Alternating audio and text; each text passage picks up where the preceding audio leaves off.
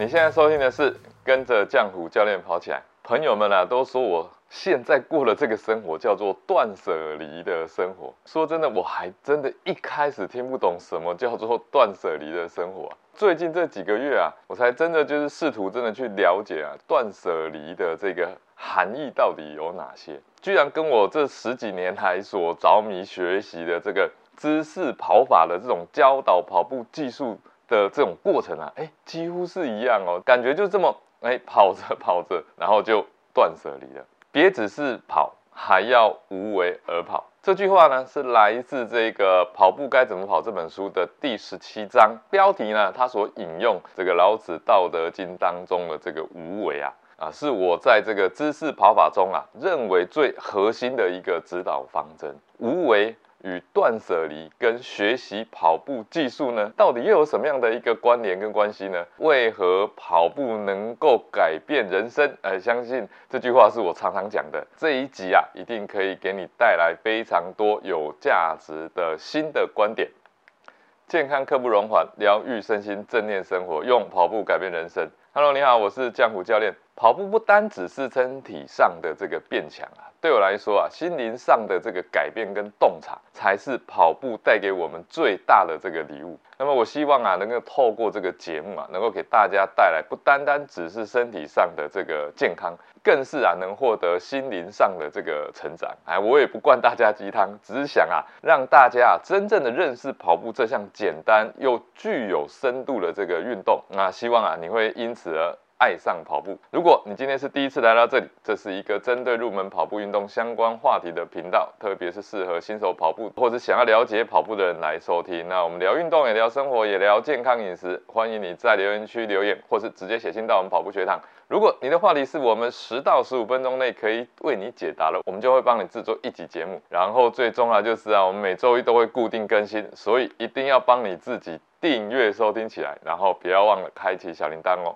在《跑步该怎么跑》这本书的第十七章标题嘛，别只是跑，还要无为而跑。哎，在标题下方呢，还多了一句引言。罗曼诺夫博士啊，引用了《小王子》作者安东尼圣修伯里的一段话：万事万物达到极致完美的境界，并非在无法多增添任何东西的时候，而是在无法减去。任何东西的时候，一个很美的这个意境。别只是跑，还要无为而跑。无为这里指的并不是什么都不去做，而是啊，就去除多余的这个动作。一开始啊，我在接触这一个减法的这个哲学啊，才懂得就是有舍才办法有得啊。过去这种话好像就是老人家很老一辈人在讲的话，你根本听不懂。我们从学习跑步技术当中所获得的这个过程啊。它就会形成啊，我所理解的跑者之道。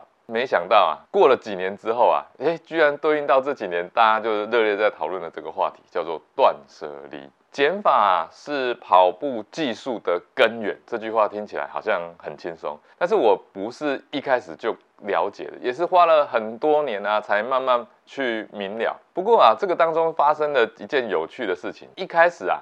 很多读这本书的人都在讨论跑步应该要学习用前脚掌着地这件事情，其实科学也都证实这样子是效率最好、阻力最小。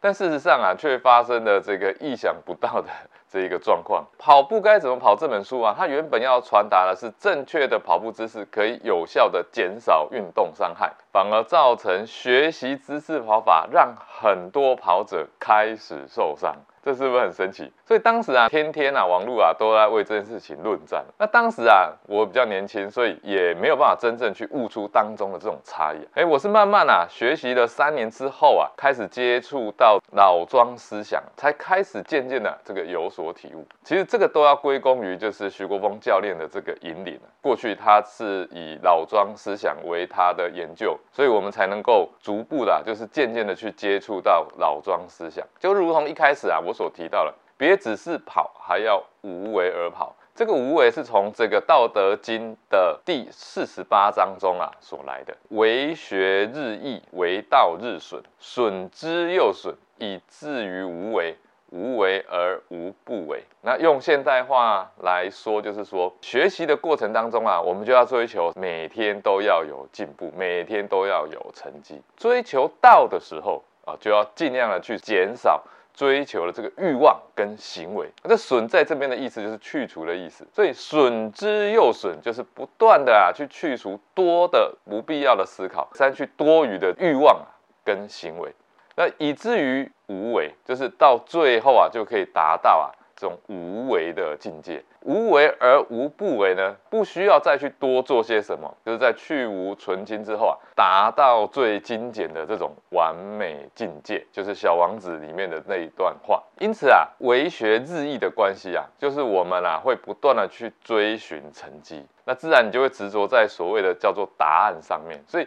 当时那本书上，大家都看到那个答案，说哦，原来啊，前脚掌落地才是我们应该要去做的，那个才是对的。现在大家都是用脚跟着地，所以一直在受伤。所以因为这所谓的答案啊，它就会造成啊这种过度的控制、刻意的追求啊这种动作形态，所以就造成当时啊学习姿势跑法让很多人开始受伤的一个现象。这是一个非常有趣的一个过程啊。那我再举一个例子好了，就是在《倚天屠龙记》小说里面啊，张三丰啊，他指点这个张无忌学习太极剑的时候啊，一段这个很妙的对话，把它用在现在我们在练这个跑步技术啊的过程，我觉得是非常非常适合哈。张三丰当时啊，为了传授这个太极剑法给张无忌，他就啊把五十式剑法就演练了一次给张无忌看哈。看完之后，他就跟这个张无忌讲说：“哎，还有你看清楚了没有？”啊，张无忌就说：“看清楚了。”张三丰就在问他：“都记住了吗？”张无忌就说：“啊，我已经忘记一小半了。”张三丰说：“哎，好啊，这也难为你了，那你自己再去想想吧。”张无忌啊，就低头默想啊。过了一会，那个张三丰啊，再问他现在怎么样啦？张无忌就说啊，哎，已经忘记一大半了。